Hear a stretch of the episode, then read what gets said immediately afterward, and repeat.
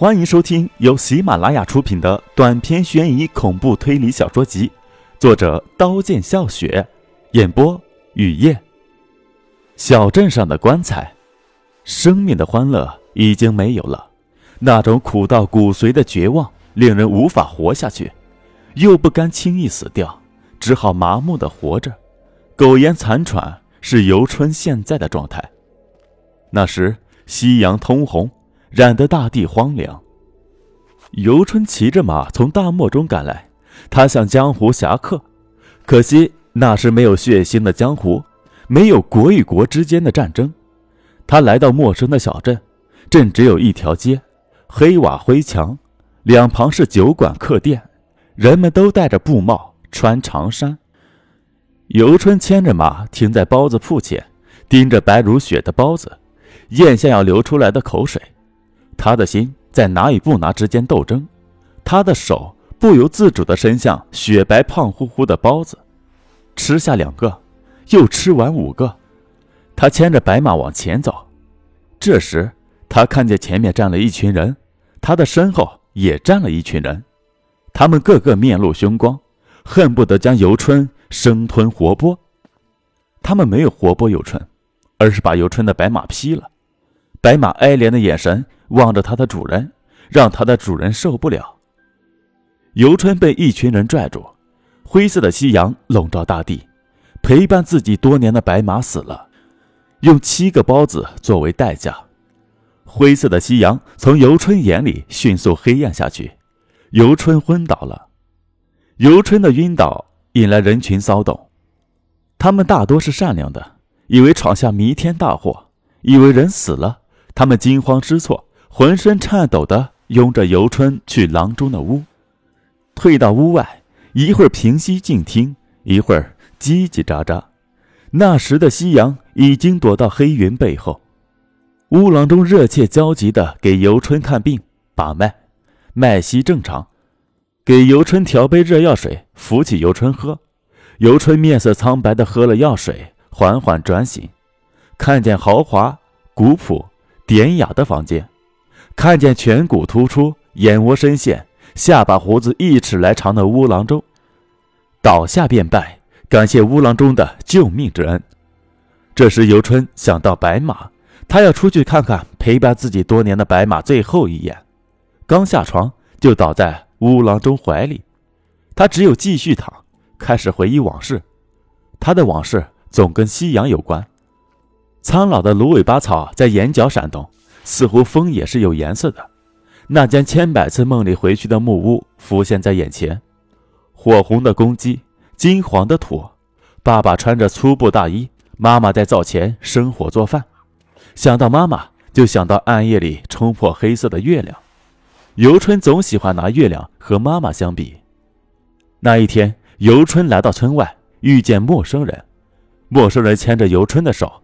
迅速消失在熟悉的村庄，他们穿过枯黄的杂草和树木凋零的大山，他们涉过清冷的河，走上灰尘漫天卷的大路。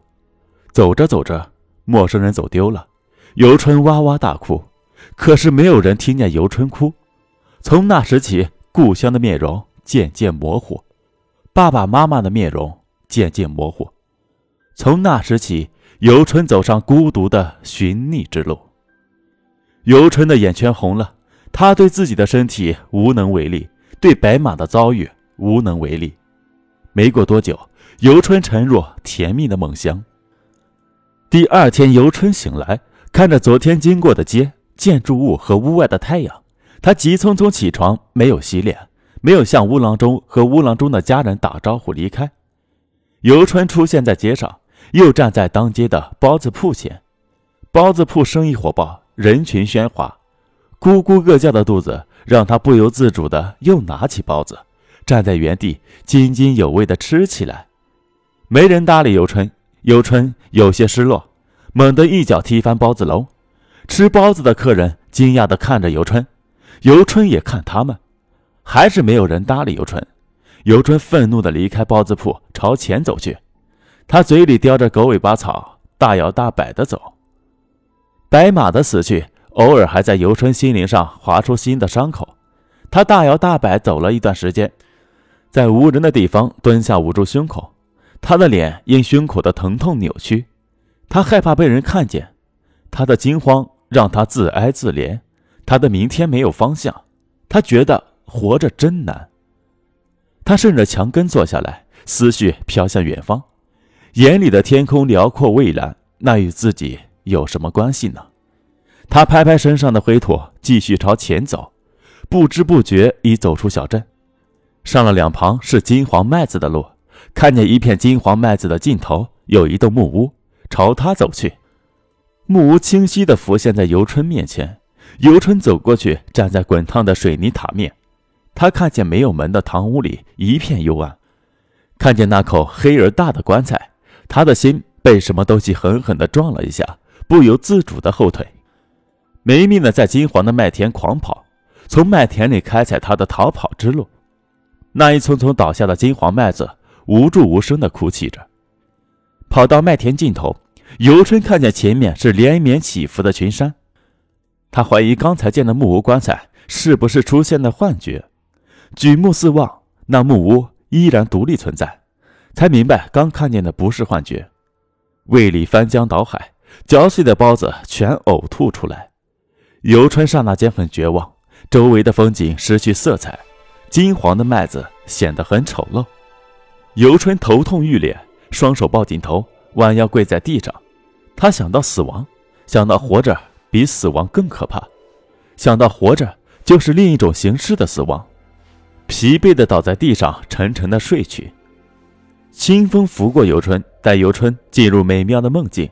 游春暂时与外面的世界分开，他到了另一个属于自己的梦境世界。那个世界让游春有安全感，那个世界让游春一辈子甘心住着，而属于自己的世界的时间总是很短。清风拂游春进美妙的梦境世界，清风又拂游春出那个属于自己的美妙梦境世界。游春睁开眼睛，想起那口棺材如噩梦相随，他情愿从来没遇见过。而生命的路程是能改写的吗？翻开一页，再也回不到当初的那一点了。游春不情愿正视，不愿意相信。他对着整片金黄的麦子出神。活着是为了什么？丧失感受能力，还不如不活。他朝棺材走去，他的灵魂扎满丑陋的刺，渐渐适应堂屋里的黑暗。揭开厚重的棺材盖，里面躺着一位老人。游春正要离开，老人坐起来，朝游春伸出手。游春握住老人朝他伸来的手。扶老人出棺材，自己躺进去。他听见钉棺材盖的叮叮响声，那个仿佛复活了一个古老的梦。繁华、寂寥、喧嚣、荒凉的城市从废墟拔地而起，钉棺材盖声仿佛从很遥远的地方传来，如怨如诉。游春的追寻没有结果，是注定的。那些欺骗他的人都在牢狱接受惩罚。直雅这时走进游春的生命。带游春离开麦田和夜晚，跟在直雅身后，游春有了安全的避风港，像孩子跟在爸爸身后。两人没有话说。直雅的任务是带游春离开迷津。他们像相识已久的老朋友，其实他们刚刚才认识。正当游春凝视夜晚的繁星，没有得到答案的时候，直雅幽灵般的声音惊醒游春：“你好，我叫直雅，你跟我走吧。”我带你离开这迷津之地。游春很信任直雅，没有问话就直接站起来，跟在直雅身后。跟了直雅一段时间，他才不再信任直雅。他看着直雅高大的身影，这高大的身影挡住游春前进的路。游春要的是自由，不是听从于命运的安排，不是服从于谁。直雅的背影在游春眼里越来越高大，变成了庞然大物般的怪物。对直雅不信任后，游春努力想办法离开他，始终不舒服。那些痛苦持咬灵魂，让游春精神濒临崩溃。游春没有残害直雅的欲念，可是不残害直雅，就没法摆脱束缚。当游春想了种种办法，都没有机会冲出囚禁自由精神的牢笼。他知道，要得到就必须付出和毁灭，哪怕成为罪人。幻想未来总被现实捉弄的游戏，谁也玩不起。嘲讽的力量太过于强大，只有毁灭直雅，游春才是完全自由的。毁灭直雅本身不是残酷和令人悲伤的事，只有接受真相，才能走向未来。游春有了毁灭的欲念，直雅还一无所知。他在前方引路，他那么自信，没有疑惑。游春举起头刀，向直雅庞大的身体砍去，鲜血不断的溅出来。游春疯狂的砍着，那残忍的举动集中在刹那。金黄的麦田的道路还未走完，直雅就重重的倒在路中央。几只鸟儿悲鸣的划过天空，朝远方的枯树飞去。麦田的尽头，唯一的一栋木屋轰然倒地。游春跪在麦田，游春今生的路和寻找完蛋了。那些悲悯的情思向苍空飘尽。游春终于明白，人生只是一场游戏，你太认真就会被伤害最深。所有的温暖都是冰冷的，所有的微笑都是背后藏着锋利无比的刀。被欲望包裹着快乐，也被欲望包裹着毁灭。在错误的时间、错误的地点遇见错误的人，你的一生就注定是悲剧。你除了接受，还能做什么？游春疯狂的奔跑，像野兽一样嚎叫。他明显感觉到地动山摇，来时的路都不认得了。那些被伤害的记忆却被记得最深，在无望的人世中眺望希望，用一生的时间寻找。是的，命中注定找不到。结果不是辉煌的烟花，而是可怜的小丑。拥有过程，拥有一路奔来的风情，就是在掌声和鲜花中编织人生。岁月的灰尘埋葬脚步，埋不掉那些坚执的渴求。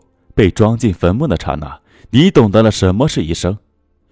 凋零的落叶奏着哀歌，飘下的最后一滴雨水打湿游春的眼睛，游春的脸。游春最终疯狂了。这是他的归宿，是他一直寻找的故乡。他在火焰中撕碎灵魂的舞蹈，在冰雪连天里赤裸身体的翻滚。他当歌狂哭，在夜里狂笑。暴风雨吹碎游春一生的梦想。他像一棵柔弱无助的草，用他自我毁灭的疯狂诠释寻找，诠释反抗。几胚仙土埋葬的不是腐朽的肉身，而是一颗精灵。是的，游春曾在人世间来过。他孤独地飘向天涯，他沿着自己的路朝前走和寻找。他注定没有找到。他的一生是用无尽的苦难唱出的一曲最动人、最美丽的挽歌。本集播讲完毕，感谢您的收听，欢迎订阅。